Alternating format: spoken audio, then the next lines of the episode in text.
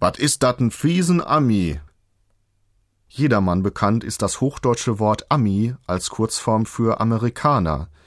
Die Münsterländer kennen in ihrem heimischen Platt aber noch eine andere, schon viel ältere Bedeutung für das Wort Ami.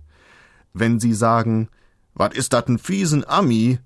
So meinen sie, was ist das ein abscheulicher, unausstehlicher, eben ein fieser Mensch.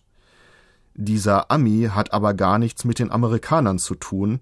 Das französische Wort Ami hat hier Pate gestanden und das bedeutet Freund. Die Münsterländer sind nun mit diesem Wort etwas frei umgegangen.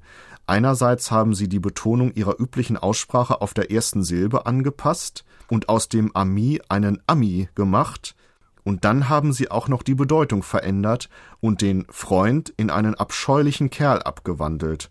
Wat is dat n fiesen Ami?